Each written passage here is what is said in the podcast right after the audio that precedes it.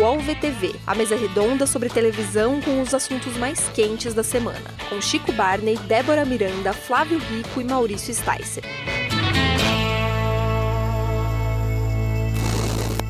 Olá, eu sou Maurício Sticer, está começando o podcast UOL VTV, remotamente, mas feliz e alegre com a presença dos queridos Flávio Rico. Olá. Débora Miranda. Olá. E Chico Barney. Um prazer revê-los. Com uma pauta bastante variada hoje, é... vamos falar um pouco de jornalismo, sobre, vamos falar sobre a Fazenda, vamos falar sobre a Band e, claro, também de assuntos que a gente sempre trata aqui, o melhores e piores da semana, efeméride. Infelizmente não vai ter BBB, mas eu acho que a gente vai acabar enfiando o BBB nesse programa. Se eu, se eu, se eu conheço esses participantes que estão aqui, também vamos falar disso. BBB é... e se joga. E se joga. Video show. É, a gente pensou em começar falando um pouco sobre esse panorama atual é, do jornalismo na TV. Né? É, o ponto de partida, pra, acho que para a discussão, seria é, uma percepção que é mais ou menos geral de que é, o jornalismo da Globo está num momento é, mais incisivo em suas posições, fazendo uma cobertura bastante crítica do governo Bolsonaro e, é, da, e, uma cobertura bastante extensiva da, da pandemia de coronavírus, e essas, esses dois assuntos se cruzam frequentemente, né? e tem dado demonstrações assim que, é, que deseja intervir mais, eu acho, nos assuntos. Né? É, o caso no domingo, do, no Fantástico, a cobertura que, ela, que, o, que a Globo fez da manifestação a favor do fechamento do Supremo Tribunal e do Congresso diante do Palácio do Planalto, mostrou isso bastante claramente. Né? Várias vezes, tanto o Tadeu Schmidt quanto a Poliana, a, a Poliana Brita né, se referiram ao ato como uma, um ato antidemocrático e inconstitucional. Né? Então, enfim, eu acho que tem algumas mudanças acontecendo que eu tenho visto e saber que, o que vocês acham e como vocês estão vendo isso. Flávio também, eu acho, é, comentou algo a respeito, né? Foi. Eu acho que, assim como a nossa vida, assim como todos os brasileiros, a televisão está dividida. Está a Globo de um lado e as outras do outro. Porque, vê, vê bem uma coisa, a Globo tomou uma posição. Ela é completamente crítica ao governo. E as outras fazem a apologia do governo. Você mesmo comentou, e eu li um artigo teu, que é completamente contrário. A interpretação da mesma notícia é completamente diferente entre, por exemplo, a Globo e a Record. A mesma notícia. É, é a Record de... chamou esse, classificou como um é, ato de apoiadores o, o, a manifestação que a Globo chamou de inconstitucional e antidemocrática. Exato. E, e, e eu vejo aí o seguinte: do meu lado pessoal, eu acho que a Globo, mesmo sendo crítica, ela está ela tá defendendo valores que todos nós defendemos. Os valores como a democracia, em primeiro lugar, e na questão da saúde, todos os cuidados que nós devemos observar com relação a essa doença que está aí, eu tenho uma médica na família que ela, ela tem me prevenido, é ela que me prendeu aqui em casa, só não levou a chave da, pela porta da rua, mas me trancou aqui. Eu estou 57 dias aqui.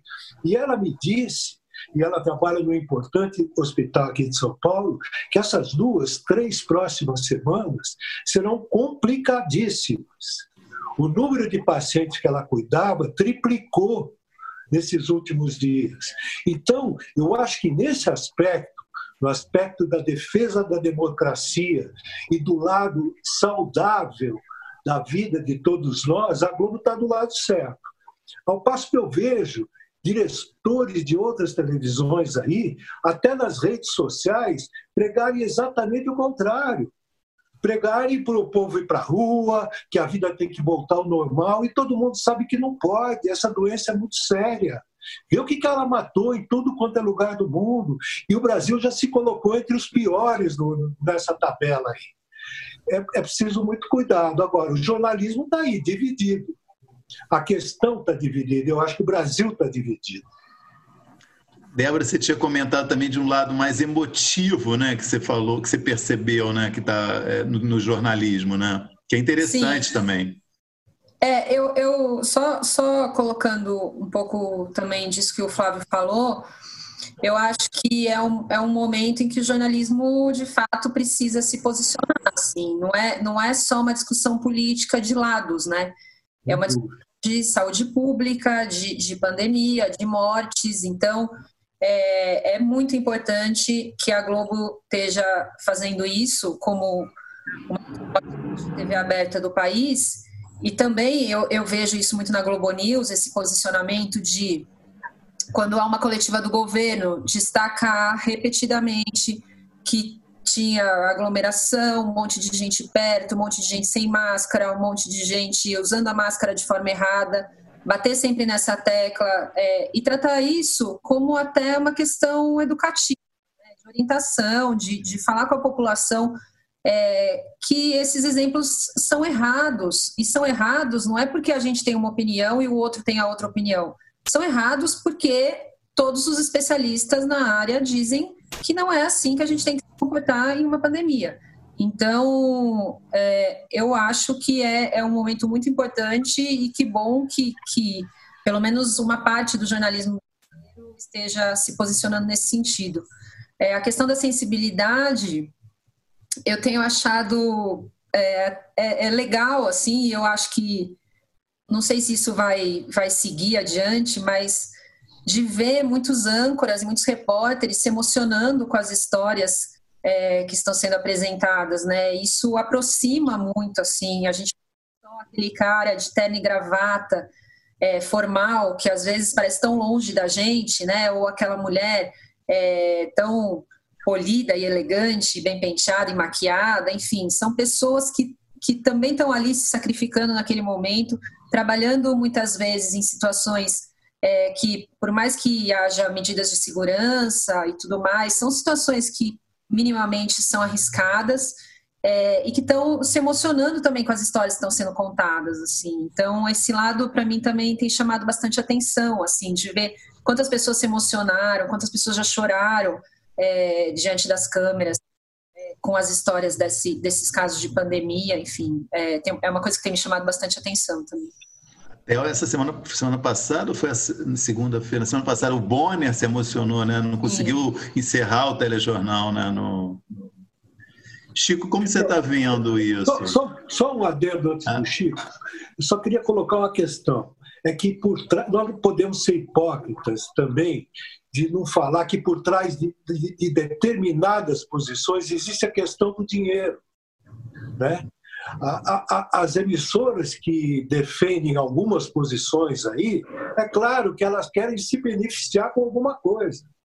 Não é possível que num momento como esse você fala para o pessoal ir para a rua não usando máscara, vai ficar doente, ou voltar ao trabalho, voltar à vida normal, vai ficar doente, vai morrer. E, e, isso existe, essa defesa existe por causa de, de dinheiro. Tá? Tem dinheiro por trás, é chato isso. Desculpa, Chico. Tá totalmente desculpado, Flávio. Até pegando o gancho, inclusive, a Globo não é mais rica à toa. Porque tem uma inteligência também no, nesse isolamento social que a gente está passando. E acho que a Globo defende isso, entendendo que quanto mais cedo a gente puder voltar para a rua, mais, mais rápido a economia volta a girar da melhor forma possível.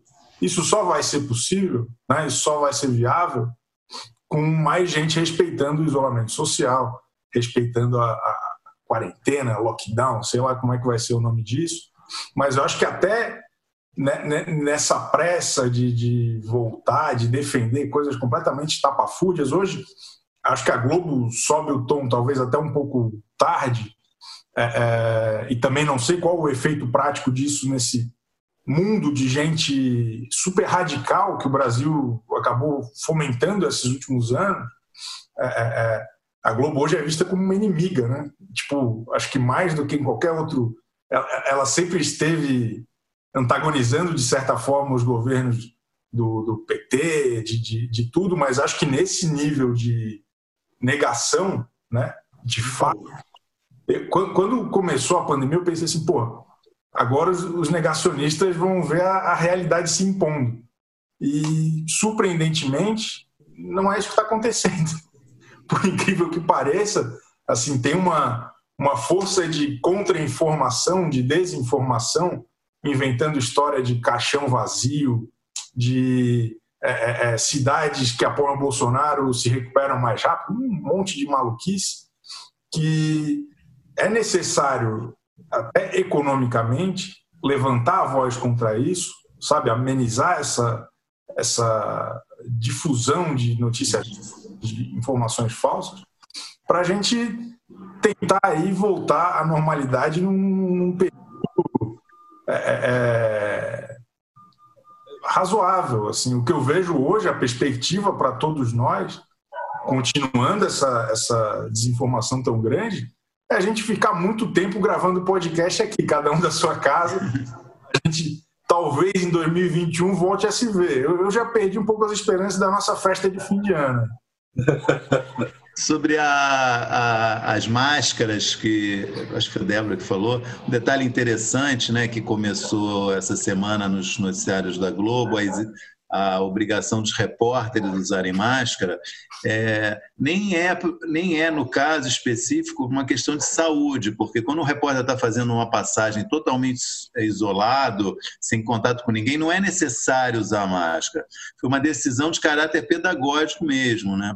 Eu acho bastante interessante. Falar, olha, é, a gente quer estar tá aqui dando um exemplo de que é preciso usar máscara, porque realmente, em termos práticos, se está um repórter sozinho ali, só ele, o microfone, ele não precisa né, usar máscara.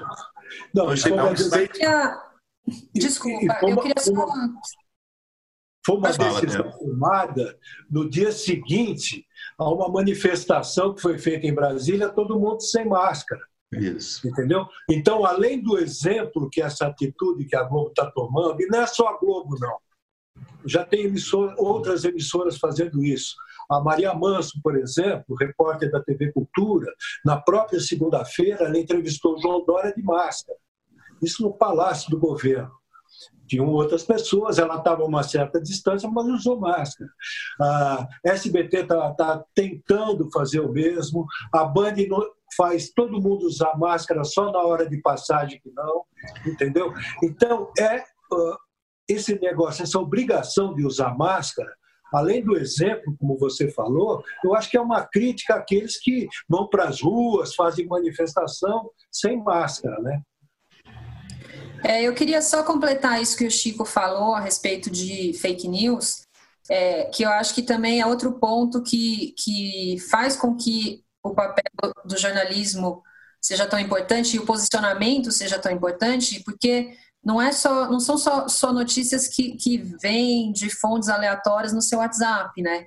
É, tem, tem muitas fontes oficiais divulgando fake news, tem muitas fontes oficiais divulgando é, números é, manipulados. É, é, então, assim, é, é, é bastante grave e, e, é essencial que o jornalismo de fato se posicione para esclarecer isso, o que é verdade, o que não é, da onde veio essa informação e, e o que não, não é realidade ali, né? O, último detalhe, pelo menos, quer dizer, um último que eu lembro, né? Não estou aqui encerrando ainda essa conversa. Também acho curioso dessa, é, desse momento é, da Globo, é, misto de também de é, tem um certo humor e tem um certo. É, o Bonner está assumindo um pouco uma, uma, posição um pouco de professor, né? É, teve um dia que foi muito engraçado que ele deu uma bronca no, no César, no Rodrigo, Rodrigo Maia. Maia. Falando, olha, o, o Rodrigo Maia falou, acabou de falar, e disse, é, ele está usando a máscara errada.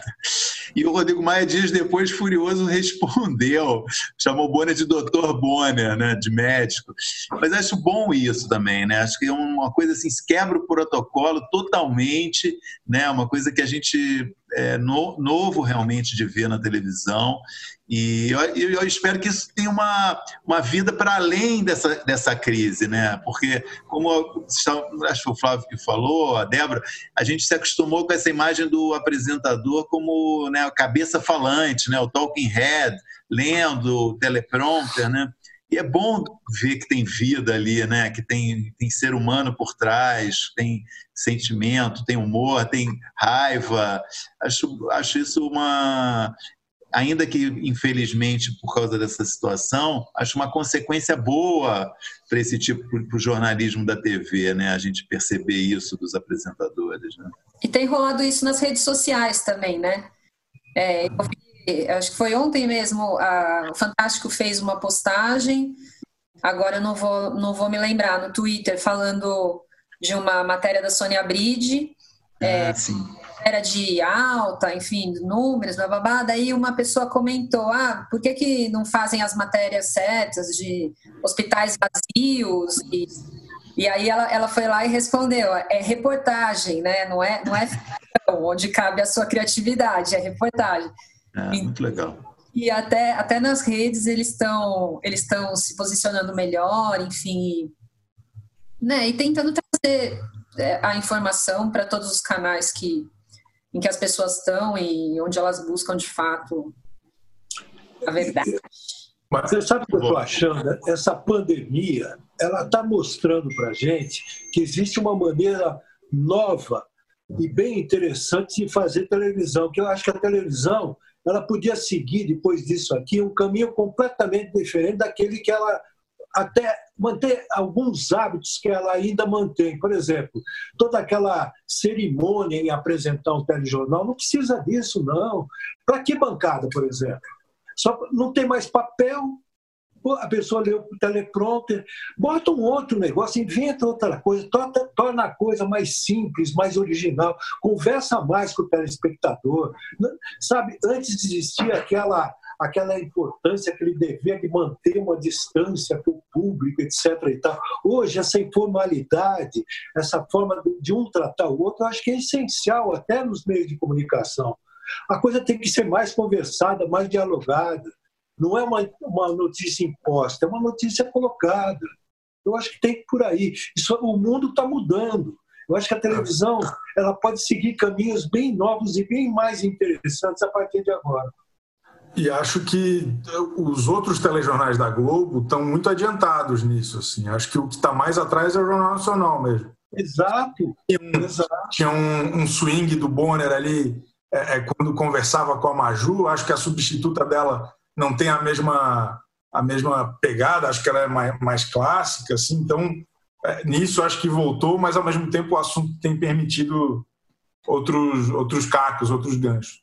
Mas acho que o desafio, e aí acho que é institucional mesmo, e, e essa pandemia tem me feito refletir muito a respeito disso, que, cara, esses grandes grupos, a, a Globo vive uma crise de credibilidade assustadora, assim, na, na, minha opinião. A gente conversa com, com pessoas mais radicalizadas aí, que são muitas. É, é, é o, o, extremo do radical é um grupo menor, mas esse volume de pessoas que, enfim, elegeu essa galera que, que né, nas últimas eleições é, é, é uma crise de credibilidade muito grande, a ponto de não ser suficiente os fatos de uma pandemia global para as pessoas assistirem o jornal. Meu Deus, isso é sério. É, é, eu acho isso assustador e acho isso um grande desafio estratégico, comercial, de médio e longo prazo, mas também imediato, de assim, qual é a saída, sabe? Como, como que recupera essas pessoas? É difícil. É, é, é é muito difícil. E, e, a tendência é isso ficar cada vez mais. É, sabe, eu, eu, vejo uma visão mais do que uma capacidade de aproximação. Então, eu imagino que isso é, é tire o sono de muitos executivos hoje. Talvez essa flexi... talvez essa flexi... Desculpe, pode ir, Márcio. Não, eu dizer que talvez essa flexibilização que a gente está tratando seja reflexo disso também. Exato. Né? Não, e eu, eu, eu acho que as lives estão mostrando aí que existem caminhos novos para serem perseguidos, não acha? Sim, mas é que eu acho que hoje não é só um problema de formato, mas é um problema de. É, é Também. Nome. Porra, isso vem da Globo. Eu não acredito nisso. Puta, sabe?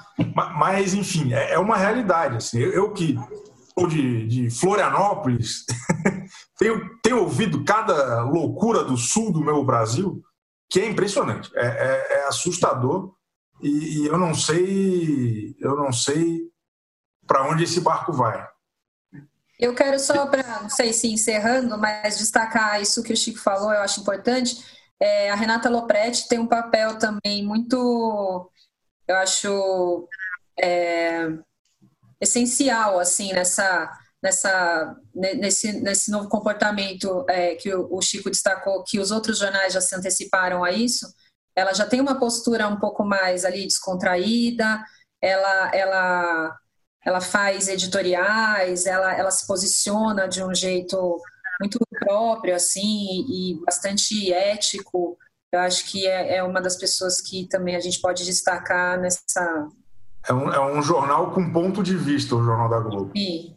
Sempre foi, mas acho que com a chegada da Lopretti, com a evolução dela como âncora, é impressionante como, como ela faz bem e ela faz diferente. Assim, eu acho genial. É, na minha opinião, é a apresentadora de jornal do, do Brasil. Questão de tom, né? A questão de tom, né? Acho que é um tom. É, ela fala com propriedade sobre o assunto. Ela não não está lendo, não está repercutindo. Ela, ela é, é, é, contextualiza como quem entende dos assuntos. Eu acho isso brilhante. É isso aí. Ela, o que é, você acredita no que ela está falando. Você sabe que o que ela está dizendo, ela tem conhecimento do assunto. Né? Menos meus amigos e parentes de Florianópolis. Gente, eu vou propor a gente mudar de canal. UOL VTV volta já. Os podcasts do UOL estão disponíveis em todas as plataformas. Você pode ver a lista desses programas em uol.com.br/podcasts. Recebe salário, faz transferência, pagamento, recarga de celular e até empréstimo, tudo sem taxa. PagBank, a sua conta grátis do PagSeguro. Baixe já o app e abra sua conta em 3 minutos. Bom, depois de um primeiro bloco muito sério, acho que a gente precisa falar de um assunto mais leve, um assunto mais divertido. Eu vou começar com uma pergunta, é, uma pergunta feita pelo William Santos, SP, que eu acho que abre para a gente uma perspectiva de um assunto bom, que é ele quer saber qual é a nossa expectativa para a Fazenda. Eu começaria perguntando para o Flávio se ele tem, tem informações, alguma notícia, dados que ele possa dar para a gente alimentar esse nosso debate. Você tem um PhD em fazenda aqui, você começa. Não, você sabe alguma coisa de data, se tem alguma coisa, informação sobre data já certa. Não, olha, a data é a seguinte: a data, por enquanto, está mantida setembro é o calendário que a Record já tinha estabelecido, vai começar em setembro.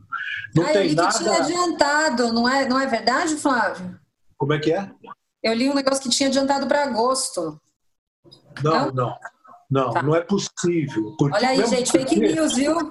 É, não, até uma lista saiu, né? Com, com possíveis participantes, nem isso existe.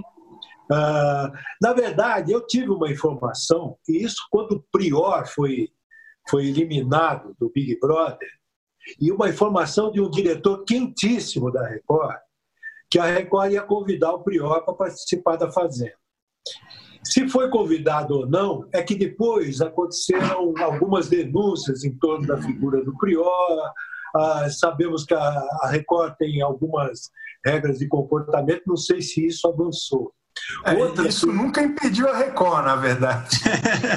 é. Outra aqueles que também me passaram de lá era a mulher do Pyong. Ela é blogueira, né? Dizem que ela também estaria cotada. Mas são tudo especulações, nada se confirmou até agora. O programa está mantido para setembro.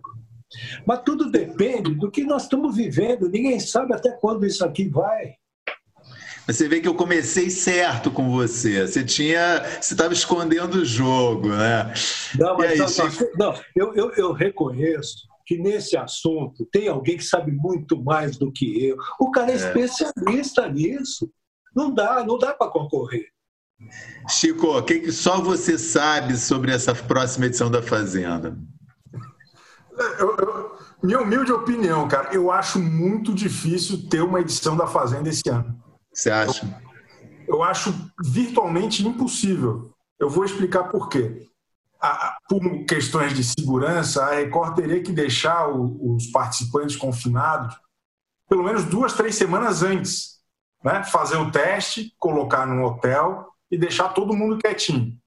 Essas listas de sempre aí, Serginho Rondiakov, vai ficar três semanas num hotel? Não vai. Não tem a menor condição. Eu, eu acho muito difícil, cara. Eu, eu apostaria aí o próximo, a próxima fazenda só depois da, fazenda, da vacina do coronavírus. É, tem uma questão realmente operacional complexa, né?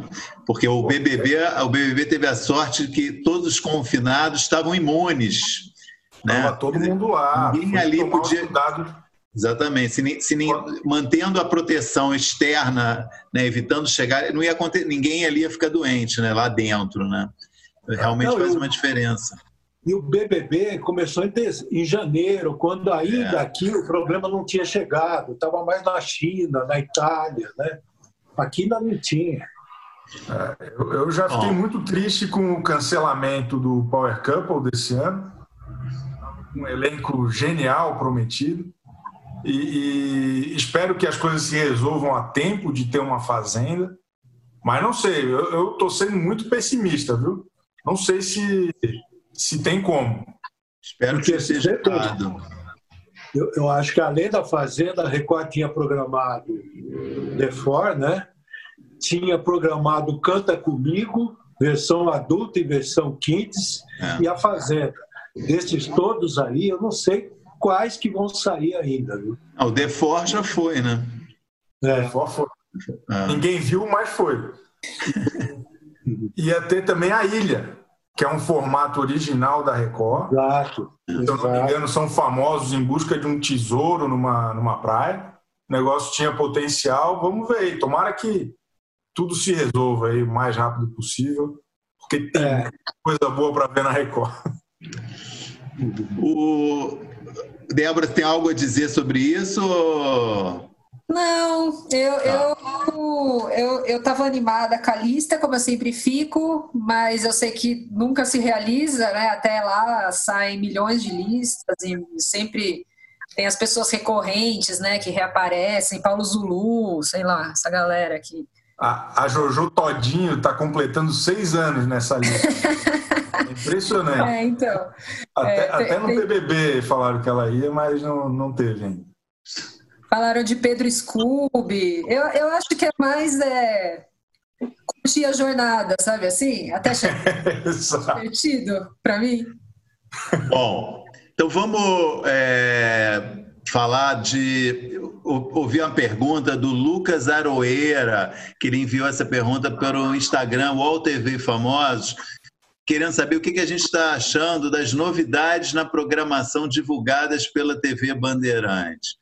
Antes de, de, de, abrir o debate, eu queria só frisar que eu colocaria novidades entre aspas, bem didaticamente, mas vamos lá. Novidade é a bondade dele, né? É, exatamente. Que é a novela Flor Bela, Floribela, né? Os e Pelados e Masterchef Profissionais, primeira temporada, né? Exatamente. Eu vi.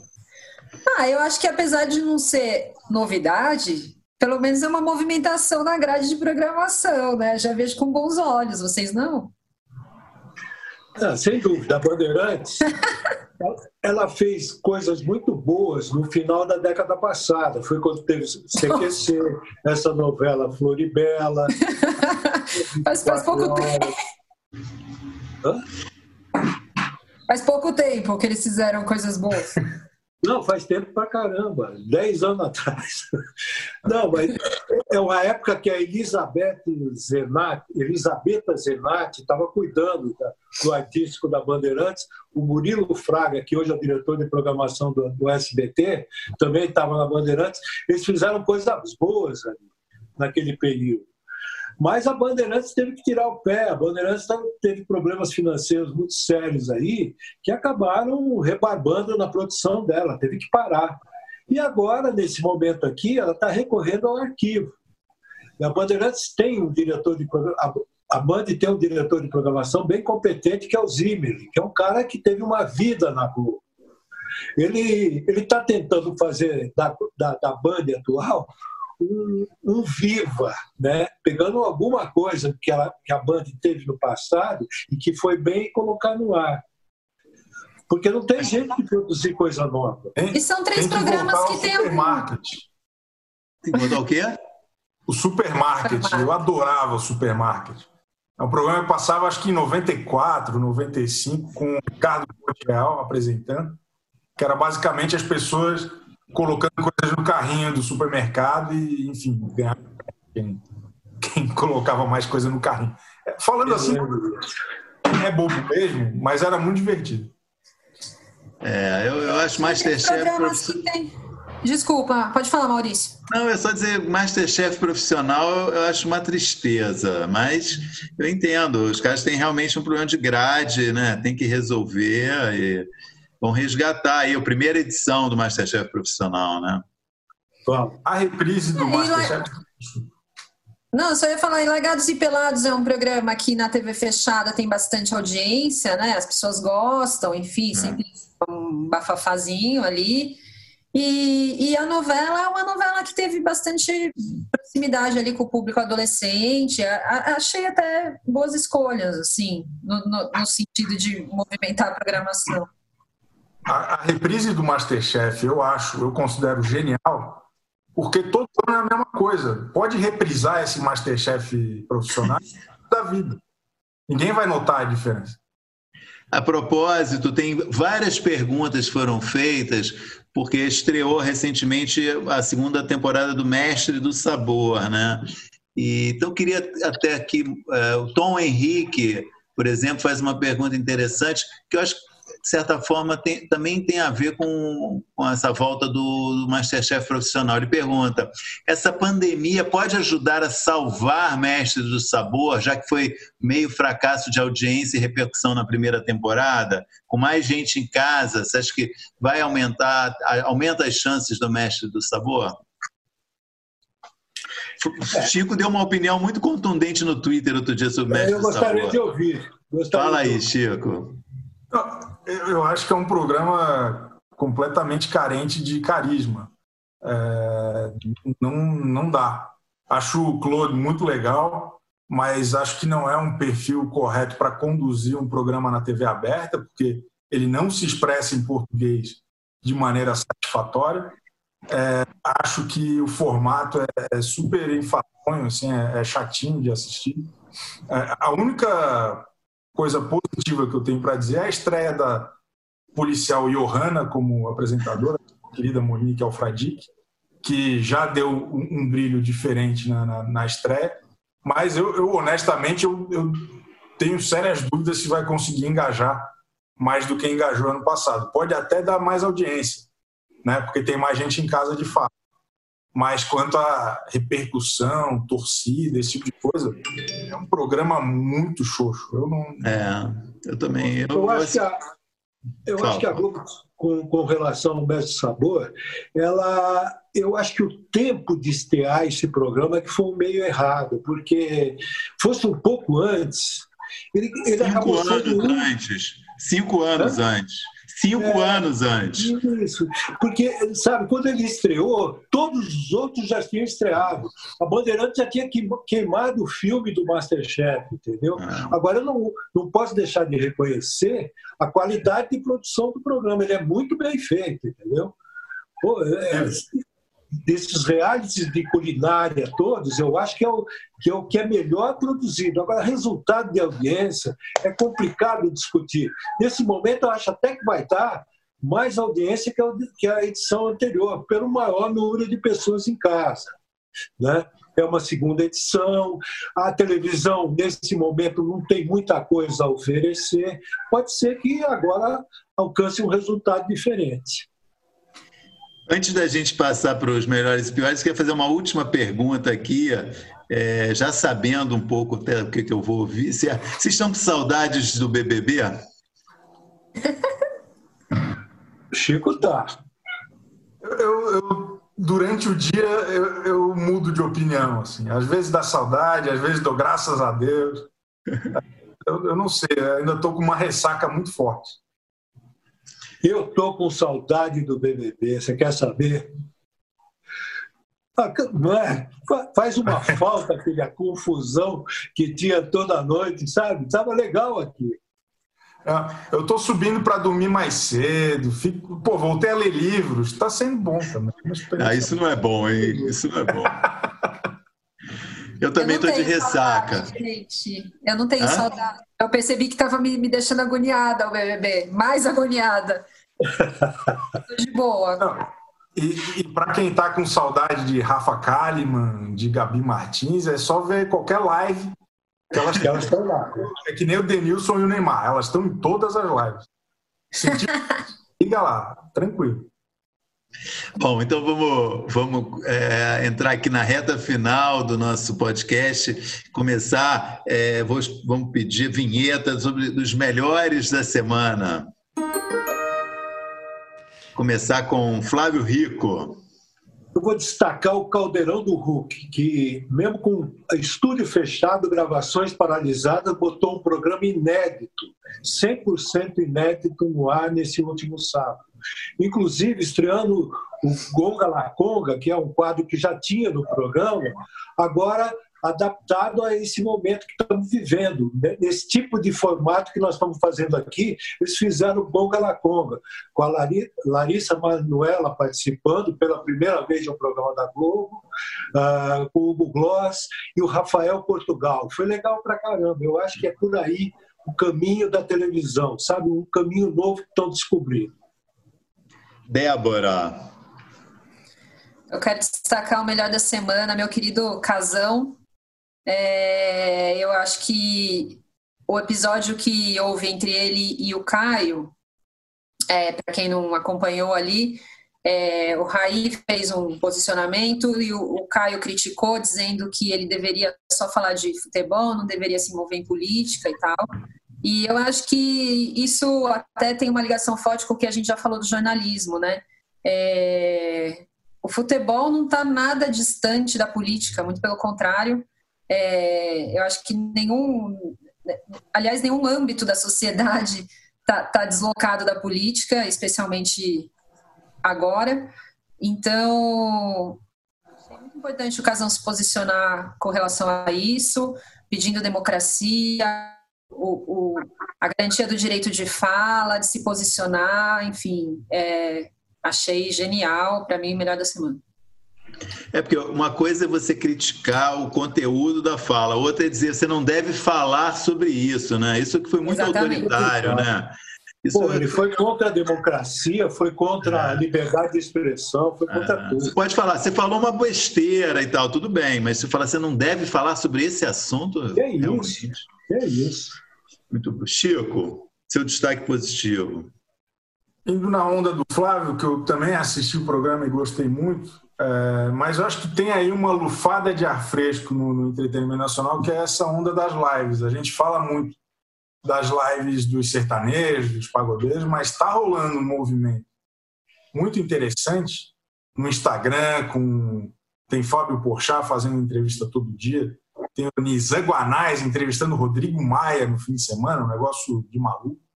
É, é tem o Daniel Zuckerman e o Maurício Meirelles fazendo um negócio eu, eu sou muito bobo, né? eu estou achando muito divertido. Eles invadem com a audiência as lives das outras pessoas. Meio que um trote dos novos tempos. Daí eles entram, sei lá, na, na live da Laura Keller, ela tá malhando, daí eles pedem para fazer polichinelo. Ela não entende, entraram mil pessoas na live dela. E...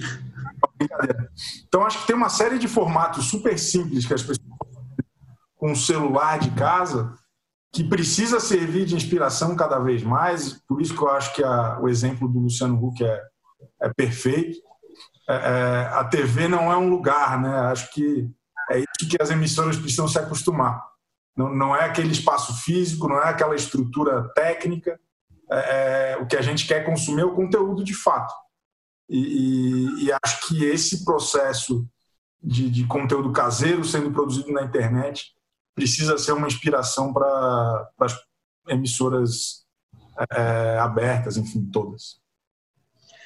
O meu destaque positivo foi o anúncio feito nessa terça-feira que a Globo vai voltar a exibir o Conversa com Bial a partir do dia 18. Bom, ainda falta duas semanas, mas de qualquer maneira, uma, uma coisa que a gente tinha falado aqui, né, mais uma vez, que era incompreensível a Globo não fazer o Conversa com Bial, porque dá, há recursos para isso e ele justamente vai fazer um programa em formato de videoconferência que era, tava, era bola cantada já há dois meses isso, e de meia com 30 minutos de duração, que também acho ótimo, não precisa também ser programa de uma hora, né? um programa de entrevista de 30 minutos está ótimo. Então, fico feliz que a, no, a nossa é, sugestão aqui tenha sido acolhida pela Globo e vai ter o programa a partir do dia 18. Vou chamar a vinheta aqui dos piores da semana. Melhor vinheta. Flávio Rico, seu destaque. Eu vou falar aqui de uma coisa que você já falou, você já escreveu, eu já falei, já escrevi. Esses programas de fofoca, rapaz, eles sobram na televisão. Eu não sei para que tanto por tão pouco, porque notícia que é bom, eles não têm nenhuma. Na verdade, é, é, o festival da notícia de ontem e, e festival da, da, da, da, chupinhação, porque eles só copiam as coisas dos outros. Eles não têm matéria uh, original nenhuma, matéria inédita nenhuma, não trabalham com nada, material novo nenhum, ficam comentando as notícias às vezes, uh, repetindo notícias que os outros já deram, que os sites já deram, que nós já demos, né, muitas vezes, né, sem dar crédito, sem nada. Mas, sabe, é, é o espaço que a televisão gasta com isso, eu não sei para que tanto. Alguns, muito poucos, dão audiência, dão alguma audiência, mas a maioria não dá nada sabe? Eu não sei para que tanta. E, sabe, a televisão está vivendo disso praticamente a tarde inteira. É falta de conteúdo, falta de criatividade. Bota outra coisa no lugar, alguma coisa mais útil, mais interessante. Programa de fofoca. E eles, é aquele negócio que você já falou, Maurício, eles não falam deles mesmos. Né? É, isso, é, isso é o pior. O SBT, não, o SBT não fala de ninguém do SBT, a Rede TV não fala de ninguém da Rede TV, a Bandeirantes não fala. Mas, sabe, estão no ar aí. Meu destaque negativo é esse. Débora Miranda. É, eu queria fazer uma homenagem final ao Flávio Migliaccio. Fiquei muito arrasada com a morte dele. É, foi um ator que, sei lá, eu assisti a minha vida toda é, e muito antes da minha vida toda ele já estava aí fazendo coisas incríveis. Eu achei de uma tristeza gigante. Eu vi, teve uma amiga que escreveu no Twitter que ele morreu de Brasil, né? É, achei tristíssimo, assim. Queria só deixar uma homenagem final aqui para ele, porque eu acho que além de todos os méritos foi uma morte muito que, que a gente precisa refletir sobre, viu? Flávio Bilhate, que começou na carreira no Teatro de Arena em São Paulo. Ele é nascido no Braz em 1954, imagina. Chico. O... Acho que a gente já falou bastante aqui sobre isso, mas só reforçando horário nobre da Globo, eu acho extremamente frustrante o que foi escolhido para substituir o Big Brother. Sei das é, é, restrições de produção, tudo, mas acho que a Globo de todas poderia estar surfando aí uma, aproveitando um, um bonde histórico e acho que está tudo muito flat, assim, acho que teve tempo, talvez para manobrar algumas coisas, acho que colocar aruanas simplesmente mestre do sabor e Globo Repórter sobre Galápagos pela milésima vez, acho é, muito pouco, tendo em vista tantos aprendizados que o consumo de conteúdo está tendo o tempo todo. É, é, sei que é um caminhão difícil de manobrar, um negócio do tamanho da Globo, mas ninguém tem a capacidade que eles teriam para fazer a diferença de um jeito um pouco mais consistente que eles estão fazendo. Minha sempre humilde opinião. Comprovando a minha pergunta feita lá atrás, que o senhor é, é uma viúva do BBB 20, né? É, não, não vou negar, não vou negar. O, queria meu destaque negativo é, vai para o Paulo Cintura, que fez uma performance na rampa do Planalto, sem máscara, distorcendo um bordão que ele ganhou com todo o carinho da escolinha do professor Raimundo, transformou isso num bordão político. Né? Acho que foi tudo errado e lamentável a participação do Paulo Cintura nesse domingo na televisão. Ele tem direito a ter a opinião política que ele quiser, a participar dos atos que ele quiser, mas ir para um evento desse sem máscara, né, que é uma exigência de saúde geral, falar de saúde né? O bordão dele era um bordão sobre saúde. Né? E trocar esse bordão, um, que é um bordão da memória afetiva de milhares, milhões de pessoas, para um bordão político, é fundamental. Imbatível esse teu voto. Obrigado. E, Chico, efemérides da semana. Eu, ó, queria aqui fazer um jabá de um livro muito bom a Bíblia, não é a biografia, é a Bíblia da TV brasileira, escrita por um, por um rapaz chamado Flávio Rico, com José Armando Vanucci. Cadê? Ei, o meu tá autografado, rapaz. Eu, eu, eu, furei a fila com, com uma galera lá no, no Iguatemi, mas não posso falar. O... Fui aqui, vim aqui na Bíblia para recuperar a primeira live brasileira. A primeira live não foi do Jorge Matheus, não foi do, do. Gustavo Lima. Não foi do Gustavo Lima.